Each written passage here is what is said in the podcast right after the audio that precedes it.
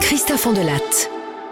Je vous raconte aujourd'hui l'une des enquêtes criminelles les plus passionnantes de ce début de 21e siècle. L'enquête sur l'assassinat en mars 2008 dans la région de Montpellier de Bernadette Bissonnet. C'est une affaire exceptionnelle par le milieu dans lequel elle se déroule, la grande bourgeoisie du département de l'Hérault, et par le trio qui commet le crime. Un mari multimillionnaire, un laveur de carreaux soumis, et un vicomte, un vrai vicomte, le vicomte Amaury d'Harcourt. C'est une histoire que j'ai écrite avec Thomas Audouard, réalisation Céline Lebras. Europe 1, Christophe Ondelatte.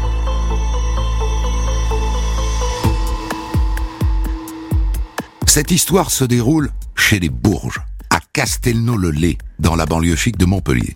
Un soir de mars 2008, Jean-Michel Bissonnet, un riche retraité qui habite l'une des plus belles villas du coin, 25 pièces et une piscine intérieure, rendez-vous compte, rentre chez lui après sa réunion du Rotary Club. Il est 22 heures. Et voilà comment il va raconter la scène. Il franchit le portail, il se gare, il a son chien avec lui. Le chien bondit de la voiture, il se précipite vers la porte d'entrée, et là, bizarrement, devant la porte, il se met à pleurer, à geindre, à trembler. Bissonnet ouvre, et là, il tombe sur le corps de sa femme, dans l'entrée, étendu sur le dos, dans une mare de sang. Gendarmerie, j'écoute. Allô? C'est affreux Ma femme Affreux Pourquoi elle pour- Pourquoi toi? Mon Dieu, je l'aimais Mon Dieu Monsieur, calmez-vous. Je, je comprends rien à ce que vous dites. Les gendarmes arrivent tout de suite à la villa et ils découvrent la scène de crime. Monsieur Bissonnet, c'est quoi cette serpillière là? C'est moi. J'ai nettoyé un, un- un peu pour m'approcher d'elle. Mon Dieu, quelle horreur C'est affreux Affreux Affreux Je suis désolé, monsieur. Est-ce que vous pouvez me dire euh, de, de quand date votre dernier contact avec votre femme? Tout à l'heure. Juste avant ma réunion du Rotary. Je l'ai appelé pour lui dire que euh, j'avais pris le chien avec moi. Il était quelle heure? Je dirais un peu avant 20 heures. Pardonnez-moi de vous poser cette question, monsieur, mais est-ce que votre femme était en conflit avec quelqu'un? Est-ce qu'elle avait des ennemis? Non, aucun. Je vois pas. Pour, pour moi, c'est un cambriolage qui a, qui- a mal tourné, c'est tout. On a déjà été cambriolé il y a deux ans. Et là, on s'aperçoit que la voiture de sa femme a disparu. Un Toyota RAV4. Les gendarmes déclenchent tout de suite le plan épervier pour tenter de la retrouver. Ça ne méritait pas puisqu'on retrouve la voiture garée dans une rue à quelques centaines de mètres. Très intéressant d'ailleurs, la voiture. Le tueur a laissé des traces de sang. Est-ce que c'est son sang ou est-ce que c'est le sang de la victime? En tout cas, il y a du sang sur la manette du clignotant et sur la portière côté conducteur.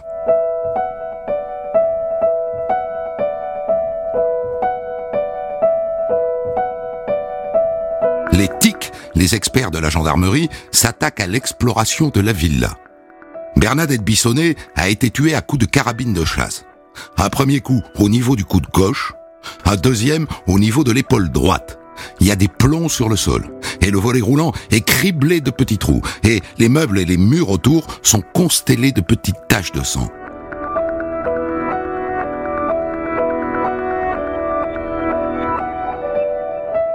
Et puis il y a donc cette serpillière avec laquelle le mari dit avoir un peu nettoyé.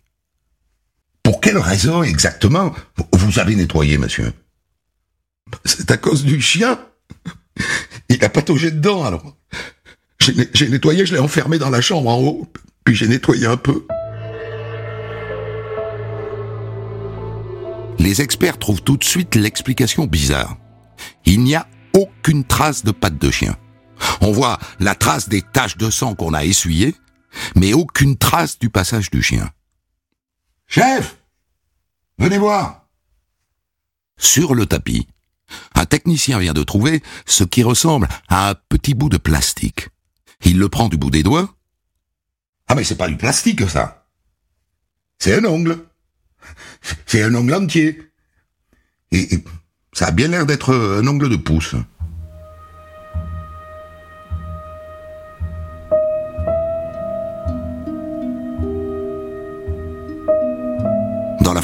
On trouve aussi des petits morceaux de peau dans la pièce. Et même sur le plafond. Des bouts de doigts. Les gendarmes regardent immédiatement le corps de Madame Bissonnet. Les doigts de Madame Bissonnet sont intacts. Très intéressant. Ça veut donc dire que le tueur s'est blessé au doigt en tirant. Et donc on a son ADN. Et si ça se trouve, on va très vite savoir qui c'est.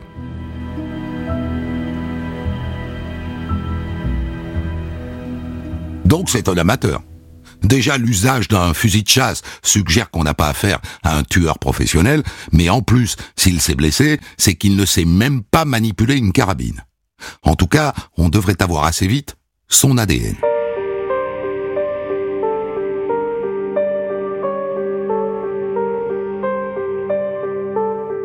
À part ça, il y a un truc assez étonnant. Il y a des gouttes de sang dans l'escalier qui mène à l'étage.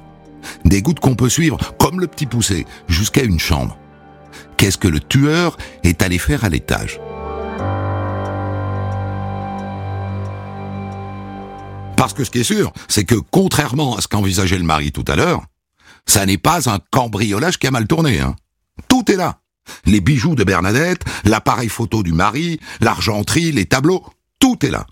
Les gendarmes trouvent même du liquide planqué dans un meuble de l'entrée. 18 000 euros tout de même. On n'a rien volé.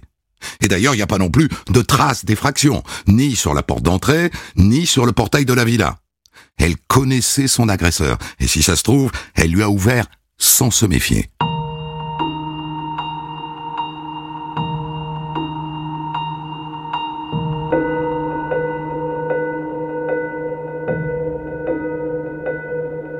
Le lendemain, le mari est convoqué à la gendarmerie. Pour être honnête, la veille, les gendarmes l'ont trouvé Et donc ils l'ont un peu dans le viseur, comme on dit. Un mari qui tue sa femme, c'est un classique. Et donc il arrive à la gendarmerie, il est à peine assis, à peine assis, qu'il se met à désigner un coupable. Lui qui la veille ne connaissait pas d'ennemi à sa femme. Faut que je vous dise, mon laveur de vitres, il fait aussi un peu le jardin chez nous. J'ai des doutes sur lui. Asseyez-vous, monsieur. Asseyez-vous, on a tout notre temps. Il s'appelle comment votre laveur de vitres jardinier là Méziane Belkacem. Il m'a demandé de l'argent hier après-midi. On s'est un peu accrochés tous les deux. Il m'a demandé une avance de 5000 euros pour s'acheter une voiture. J'ai refusé, bien sûr. Alors il est parti mécontent.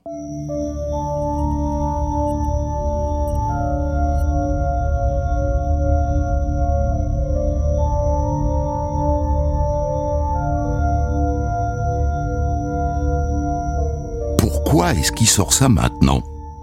Hier, quand les gendarmes lui ont demandé de raconter sa journée, il n'avait rien de particulier à dire.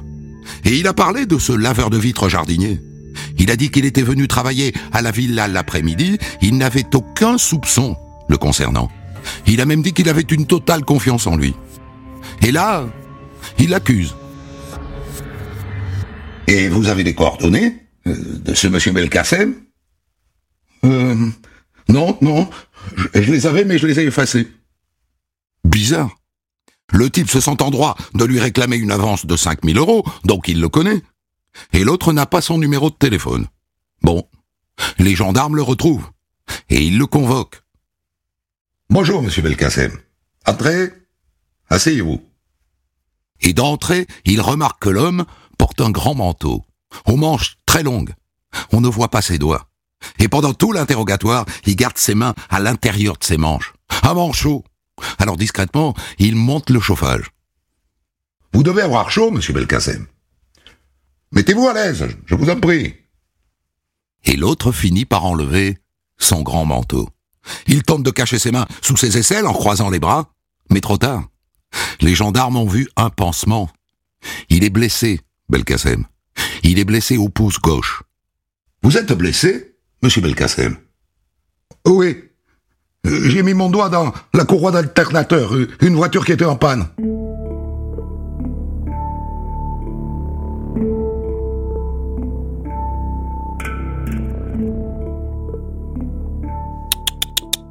Il est blessé au pouce gauche. Or, les gouttes de sang dans l'escalier étaient tout à gauche. Et les traces de sang sur la portière de la voiture étaient à gauche, elle aussi. C'est lui. C'est lui, le mari avait raison. Et donc, changement de régime, Méziane Belkacem est placé en garde à vue. C'est un homme simple, ce Belkacem. Les gendarmes le cuisinent à petit feu, sans le brusquer, et il finit par cracher le morceau. J'ai tué Madame Bissonnet. Ah, et pourquoi donc? Ben, il y a un mois, deux hommes attendaient à, à la sortie de la villa. Et ils étaient habillés en noir, ils avaient des, des lunettes noires, et, et ils m'ont demandé de la tuer. Un classique. Des hommes en noir, bien entendu. Vous ne pouvez pas imaginer le nombre d'affaires où les coupables accusent des hommes en noir. Et donc les gendarmes continuent de le cuisiner, toujours à petit feu. Et à un moment, le laveur de carreaux jardinier Belkacem lâche un nom. Et c'est un tremblement de terre. C'est Monsieur Bissonnet. Il m'a demandé de tuer madame.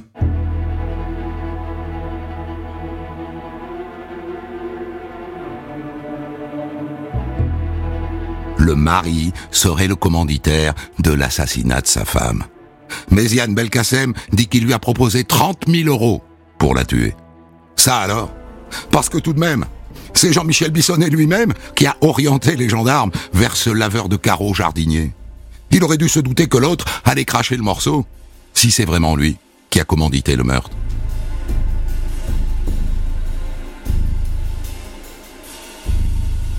Alors est-ce qu'il ment, Belkacem Ou est-ce qu'il dit la vérité? Les gendarmes lui demandent de raconter minute par minute comment ça s'est passé.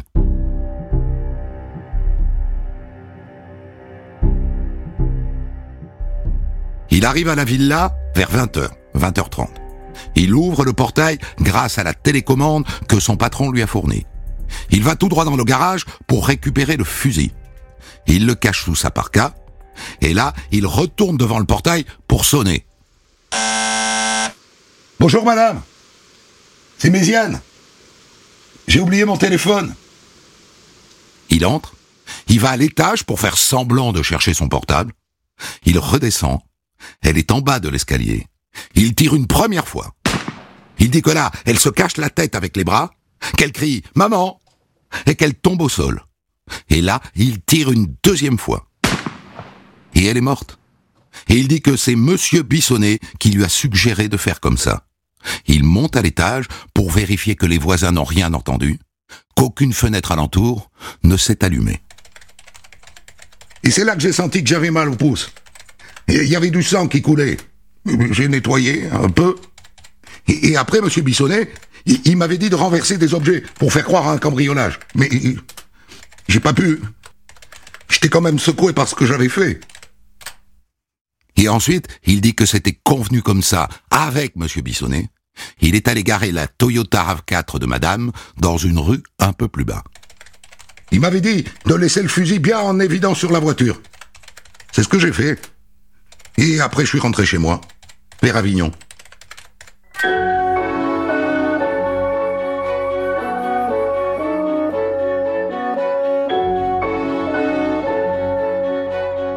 Ah bon? Il prétend qu'il a laissé le fusil dans la voiture? Ne l'a pas retrouvé C'est très étrange. En tout cas, Méziane Belkacem a fini de raconter son histoire. Et donc il charge son patron d'un bout à l'autre.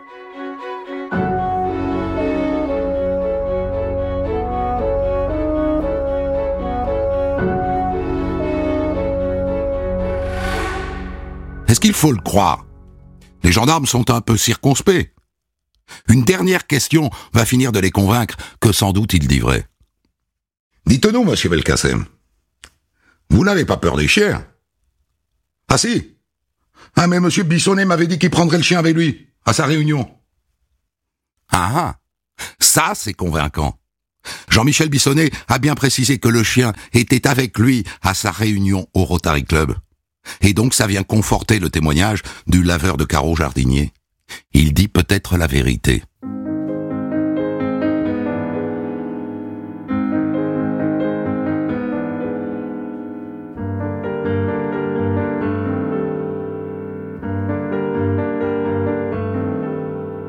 Les gendarmes lui posent alors des questions sur lui.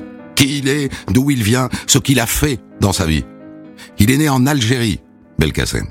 Il a 49 ans, il vit de petits boulots, il prend tout ce qu'il trouve, saisonnier agricole, homme d'entretien, jardinier. Il bosse chez les Bissonnets depuis très longtemps, à peu près trois jours par semaine. C'est que la maison fait 400 mètres carrés, il y en a des fenêtres à nettoyer. Il raconte que ça fait des mois que Bissonnet, qu'il admire beaucoup parce qu'il est né en Algérie comme lui, lui propose de l'argent pour le débarrasser de quelqu'un. Mais ma femme, elle était au courant, qui voulait que je tue quelqu'un. Mais longtemps, il m'a pas dit qui. Il m'a dit que c'était sa femme, juste le matin même. Mais ça fait longtemps qu'il disait qu'il la supportait plus, hein. Les gendarmes vont interroger sa femme, Madame Belkacem, dont il est d'ailleurs en train de se séparer. Elle confirme.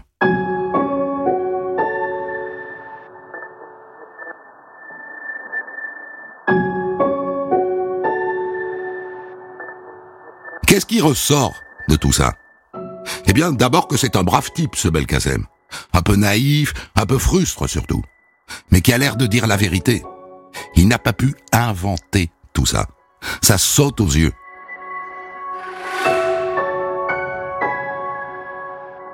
Et donc le lendemain à l'aube, les gendarmes vont chercher Jean-Michel Bissonnet et ils le placent en garde à vue. Et l'interrogatoire commence sur les chapeaux de roue. Monsieur Bissonnet, nous avons interpellé le responsable du meurtre de votre femme. Ah Ah ben si, si, je suis en garde à vue alors, hein. c'est qui m'accuse d'être le commanditaire Réponse déroutante. Les gendarmes lui expliquent alors de quoi l'accuse précisément Méziane Belkacem. Et là, il monte tout de suite sur ses grands chevaux. Moi Raconter ma vie de couple à un employé pour les vitres mais, vous n'y pensez pas, enfin, jamais de la vie. C'est pourtant ce que M. Belkacem nous a dit, M. Bissonnet. Mais enfin, ma relation avec mon épouse était formidable. On, est, on était amoureux avec Bernadette, on, voyageait beaucoup, on, était un couple très épanoui, enfin ce sont des sornettes. Un couple très épanoui uh Pas si sûr. Parce que depuis quelques jours, les gendarmes ont placé Bissonnet sur écoute. Et ils l'ont entendu parler de sa femme assassinée avec sa cousine Jacotte. Bernadette? Oh bah elle est inoubliable, tu peux le dire. Elle m'a tellement merdé. Ah ouais, elle est inoubliable. Ça n'est pas comme ça, en principe, hein, qu'on parle de sa femme assassinée. Donc il ment quand il dit que tout allait bien avec sa Bernadette.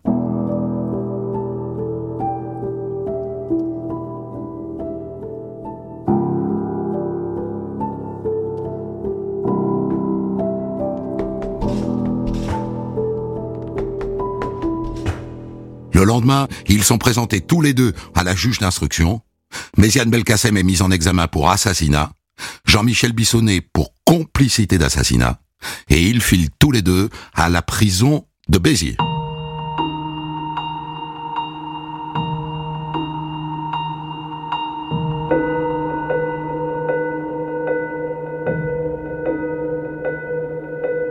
Et là, je peux vous dire que ça fait causer. Bissonnet en prison. Bissonnet, vous voulez dire du Rotary Club Qui aurait commandité l'assassinat de sa femme? Mais enfin, c'est impossible. Un comité de soutien se crée sur le champ. D'autant que l'autre, depuis sa prison, hurle son innocence. Et puis il a des enfants, Jean-Michel Bissonnet. Marc et Florent. Et eux aussi, ils n'y croient pas. Leur père commandité l'assassinat de leur mère ils embauchent un avocat qui dépose dès le 4 avril une demande de remise en liberté. Rejeté.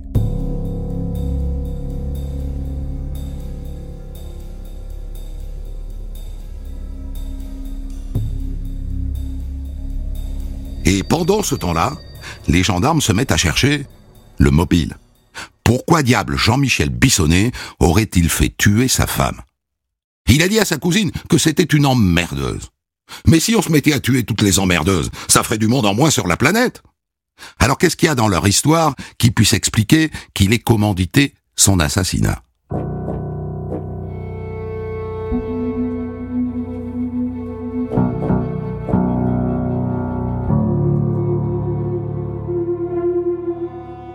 Je vous l'ai dit, Jean-Michel Bissonnet est un pied noir. né à Oran en 1947. Il se marie avec Bernadette en 1978, à l'âge de 31 ans. Il fait fortune dans l'immobilier, très vite. Il revend sa société en 1998 à l'âge de 61 ans. Il est riche. Est-ce qu'il avait une maîtresse? Eh ben, a priori, non. Est-ce qu'elle avait un amant? Non plus. Est-ce qu'il a pu la tuer pour des histoires d'argent? Eh ben non. Ils étaient mariés sous le régime de la séparation de biens. Et pas du fait de Jean-Michel, hein. Bernadette était riche, elle aussi, de famille. Ils géraient donc leurs deux fortunes côte à côte. La tuer ne lui rapporte rien. Il n'y a que la maison qu'ils avaient en commun, et pour la garder, il devra donc racheter la part de sa femme aux héritiers, c'est-à-dire à ses enfants. Un million, peut-être deux. Franchement, pour lui, ça n'est rien. Il ne peut pas l'avoir fait tuer pour l'argent. Donc il n'y a pas de mobile. Et ça, c'est très rare.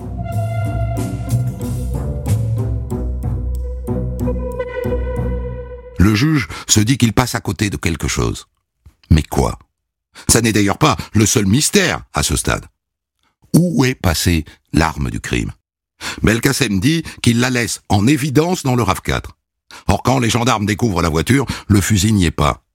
C'est un mystère, ça aussi. Si on veut croire que le laveur de vitres jardinier n'a pas menti, pourquoi est-ce qu'il mentirait là-dessus? Ou alors qui, qui a pu subtiliser le fusil dans la voiture après le meurtre? Et pourquoi?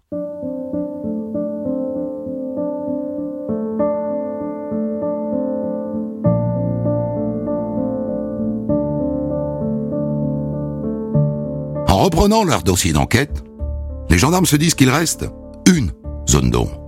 C'est un point dont je ne vous ai pas encore parlé.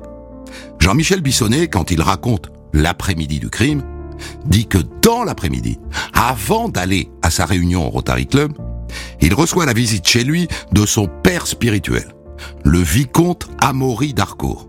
Un aristo de 83 ans, fauché comme les blés, mais issu de l'une des plus grandes familles de la noblesse française.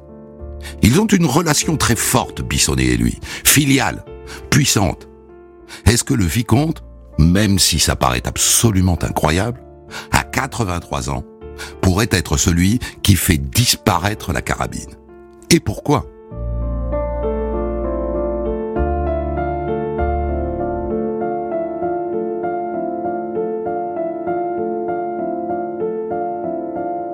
Les gendarmes vont le voir dans son château de Sainte-Zauge, dans Lyon. Et ils lui demandent ce qu'il a fait quand il a quitté Jean-Michel Bissonnet, donc un peu avant 19h. Il faut que je vous dise que L'après-midi même, nous sommes allés ensemble avec Jean-Michel acheter une veste polaire que je souhaitais acquérir. Nous sommes rentrés à la villa. Et quand il est parti à ses réunions, bah, j'ai moi-même pris la route de Saint-Clément de Rivière. Je devais aller dormir chez un ami. Bref. Et en route, je me suis aperçu que j'avais oublié ma veste. Et donc je suis retourné euh, à la villa. J'ai sonné. À trois reprises, je crois. Je pensais que Bernadette était là. Pas de réponse. Bah, donc je suis rentré chez moi.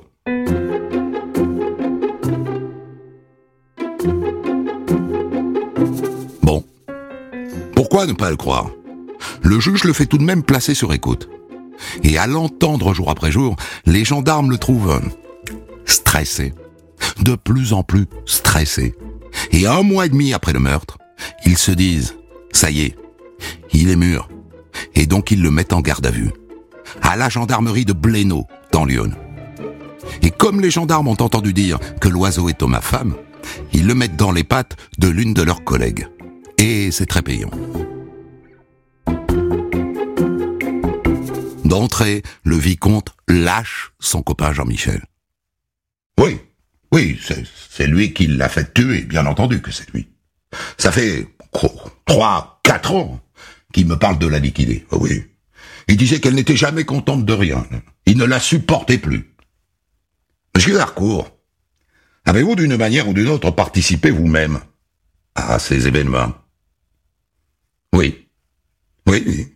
Il m'a demandé d'aller récupérer le fusil dans la voiture et de le faire disparaître. Ce que j'ai fait, je l'ai jeté dans une rivière voisine.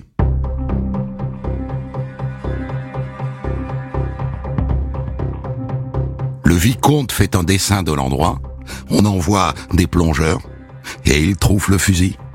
Donc il n'a pas menti. On a l'arme du crime. C'est un fusil de chasse à canon juxtaposé, scié, dont le numéro a été limé. Et dessus, le labo isole un ADN, et c'est celui de Méziane Belkacem. Et donc le vicomte Amaury d'Harcourt est à son tour mis en examen pour complicité d'assassinat. Mais à la différence des deux autres, il reste libre, sous contrôle judiciaire, mais libre. La juge d'instruction pense qu'il n'a pas encore tout dit.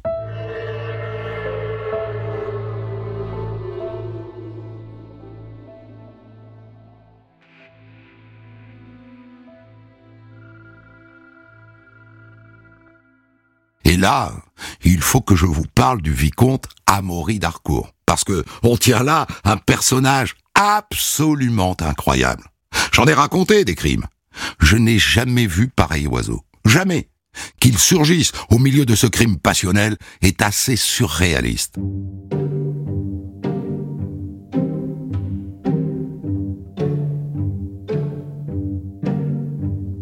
D'abord, on a là un représentant de la très grande noblesse française.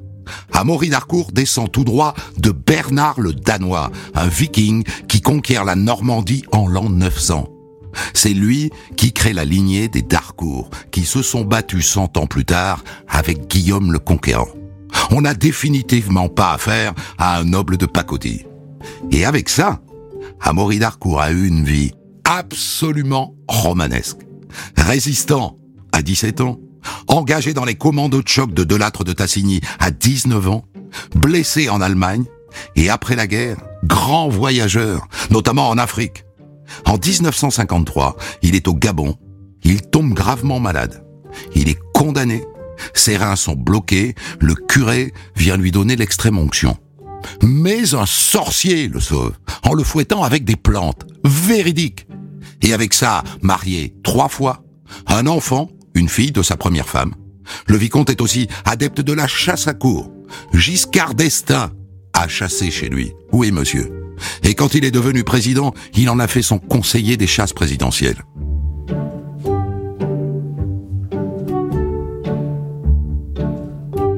Bref, Amaury d'Harcourt est une sorte de légende qui serait donc mêlée à cet assassinat chez les Bissonnets. C'est incroyable. Incroyable, et tout ça à 83 ans.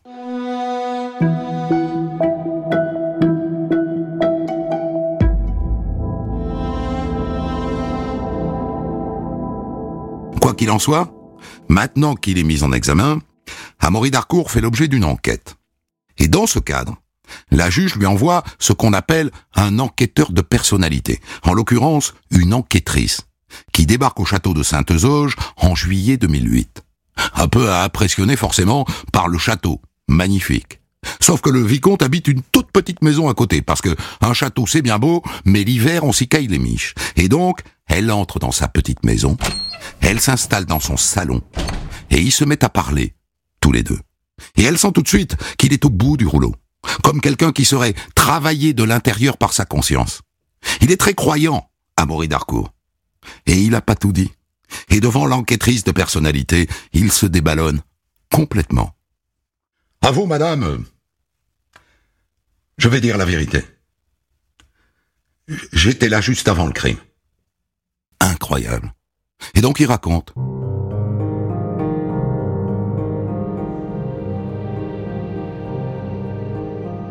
L'après-midi qui précède le crime, il participe dans le garage de la villa à une répétition du meurtre, avec Méziane Belkacem et avec Jean-Michel Bissonnet. Pendant un quart d'heure, Bissonnet explique point par point à Belkacem ce qu'il doit faire. Et le vicomte Amaury d'Harcourt est là. Et lui donne des conseils puisqu'il est chasseur. Il dit tranquillement à Belkacem comment il doit tenir l'arme. Il a directement participé à l'assassinat.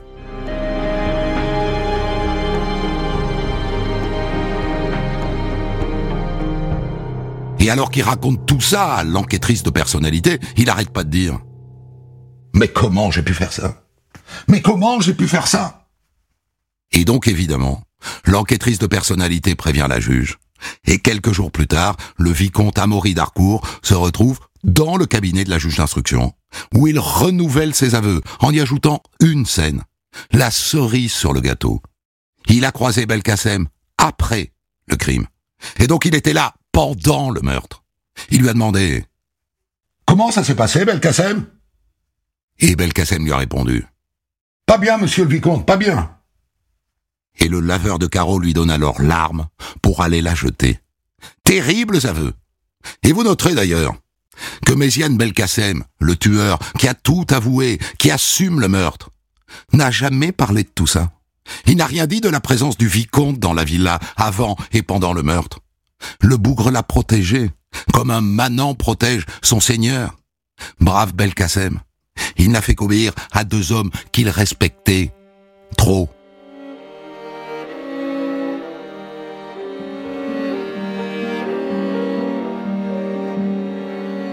Mais si le vicomte Amaury d'Harcourt, travaillé par sa conscience de bon chrétien, choisit finalement d'assumer sa part du crime, Jean-Michel Bissonnet, lui, continue de jouer les maris éplorés.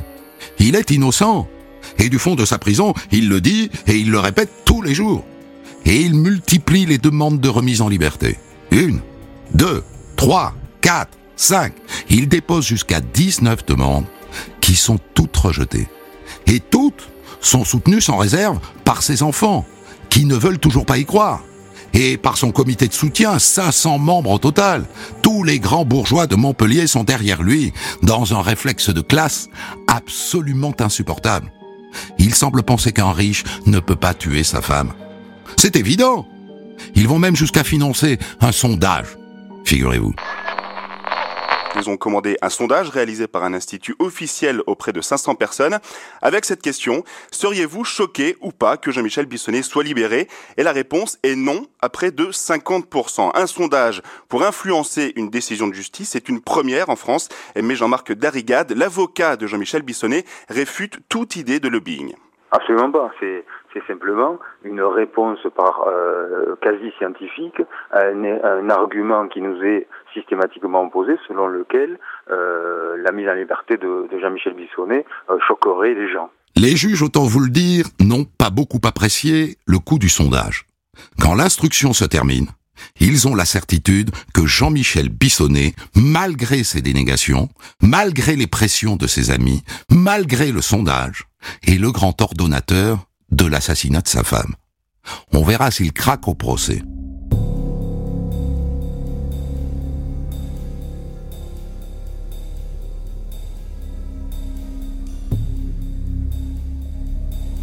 Et le procès s'ouvre le 27 septembre 2010 devant les assises de l'Hérault à Montpellier, dans une salle pleine à craquer.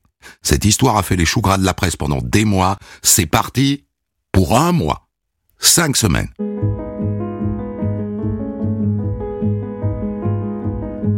Notez d'entrée que les trois prévenus n'ont pas le même traitement. Jean-Michel Bissonnet et Méziane Belkacem sont dans le box, et tous les soirs, ils rentrent dormir en prison, alors que le vicomte Amaury d'Harcourt, lui, comparaît libre. Il n'est pas dans le box des accusés avec les deux autres. Il est assis dans un fauteuil Voltaire, vêtu d'une incroyable veste de velours à large rayures jaunes. Aristo jusqu'au bout. Et si vous les regardez, les deux, dans le box, vous serez assez surpris. Jean-Michel Bissonnet, qui prétend que Méziane Belkacem l'accusateur, ne montre aucune animosité envers lui. Ils sont là, coude à coude, à un millimètre l'un de l'autre, toto lolo, sans que ça ne paraisse les gêner une seule seconde. Très étonnant. Édifiant peut-être.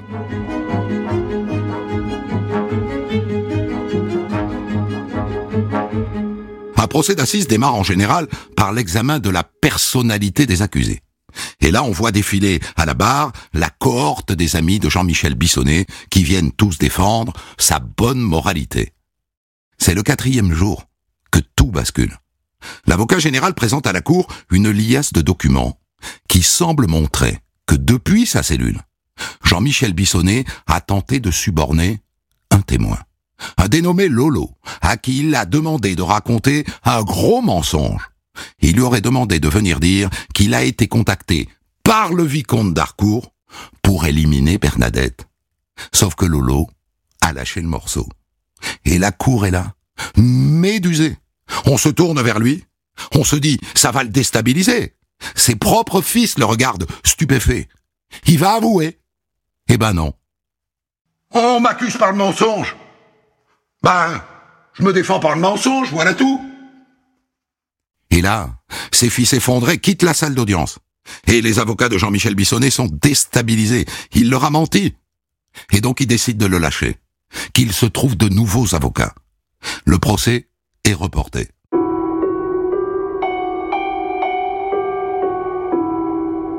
Il reprend toujours devant les assises de Montpellier, trois mois plus tard. Et il reprend par le témoignage des gendarmes qui ont mené l'enquête.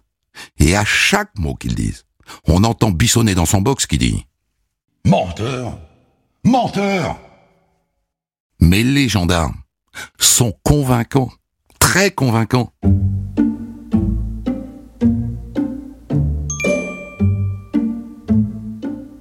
Et on en apprend de belles au fil de l'audience sur Jean-Michel Bissonnet, qui continue de se faire passer pour un bon mari qui aimait sa femme.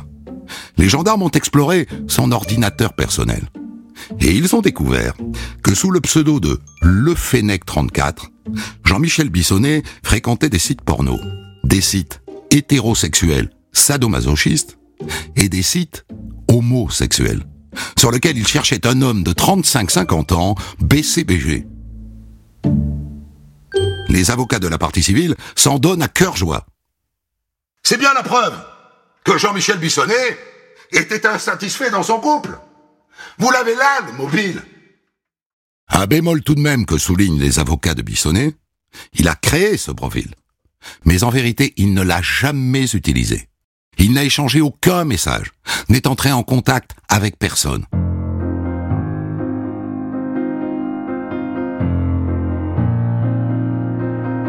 Les journées d'audience passent, et dans son box, Bissonnet est de plus en plus agité, à la limite de l'hystérie. Et ça ne joue pas en sa faveur, d'autant que les deux autres sont parfaitement calmes. Et ils assument. À la fin, les avocats plaident le doute, mais en vérité plus personne n'a de doute. Et le verdict tombe le 11 février, Jean-Michel Bissonnet prend plus que le tueur. Il est condamné à 30 ans, alors que Méziane Belkacem prend 20 ans et le vicomte Amaury d'Arcourt 8 ans. À l'annonce du verdict, Jean-Michel Bissonnet s'évanouit. Et en quittant le prétoire, il crie ⁇ Justice de merde Justice de merde !⁇ Et bien sûr, il fait appel. Et du coup, l'avocat général fait appel pour les deux autres. Nouveau procès donc devant la cour d'assises de Carcassonne en novembre 2011, avec de nouveaux avocats. Jean-Michel Bissonnet a enrôlé un ténor du barreau de Paris, maître Jean-Yves Liénard, qui au lieu de plaider l'innocence à tout prix, comme les avocats du premier procès, choisit de le défendre contre lui-même. Bien moi, voyez-vous, j'ai ressenti très profondément que le sens de mon devoir était d'ouvrir une porte celle de l'hypothèse de la culpabilité de M. Bissonnet. Et si M. Bissonnet était coupable, que faudrait-il penser? Il laisse entendre l'hypothèse de la culpabilité de son client, son avocat. Vous allez me dire c'est une trahison? Eh bien pas sûr. Parce qu'au moment du verdict, ça change tout. Bissonnet gagne 10 ans de prison. Il est condamné à 20 ans. Comme Méziane Belkacem et le vicomte voit sa peine confirmée huit ans.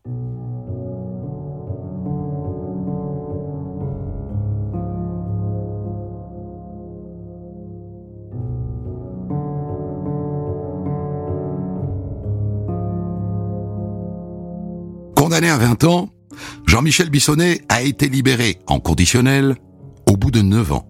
Il est libre aujourd'hui. Alors que Méziane Belkacem, lui, est toujours en prison. Le vicomte Amaury d'Arcourt a été libéré au bout de 15 mois. Il est mort en octobre 2018. Des centaines d'histoires disponibles sur vos plateformes d'écoute et sur europe